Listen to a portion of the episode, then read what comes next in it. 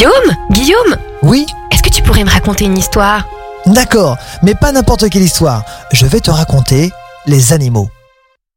Ah, dormir, bien dormir, fermer les yeux et rêver.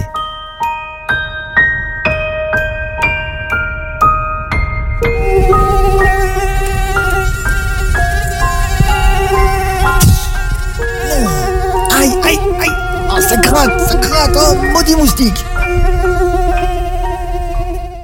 Pourquoi ça fait mal de se faire piquer Les moustiques n'ont pas de venin. Pour aspirer le sang, ils vont piquer avec leur trompe et injecter leur salive afin de permettre au sang de ne pas coaguler, euh, de ne pas faire de barrage lors de la sucée. C'est ce qui provoque les démangeaisons. Pas parce que c'est un venin, mais parce que c'est un corps étranger à notre système immunitaire. Ainsi, il va y avoir ce que l'on appelle une inflammation. Que mange-t-il à part notre sang Avant tout, c'est important de le préciser, seules les femelles piquent et boivent du sang. Elles en ont besoin pour la préparation de leurs œufs. Mâles et femelles boivent le nectar des fleurs et autres liquides à leur goût. Pourquoi nous pourchassent-ils? Aucune chance de leur échapper. Ils nous suivent où que nous allions. Ils sont en fait capables de détecter le dioxyde de carbone que nous dégageons par notre respiration à plusieurs dizaines de mètres de distance. Attention, ne retiens pas ta respiration, cela ne servirait à rien.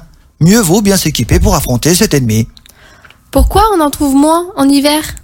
Les moustiques vivent près des points d'eau où ils pondent leurs œufs.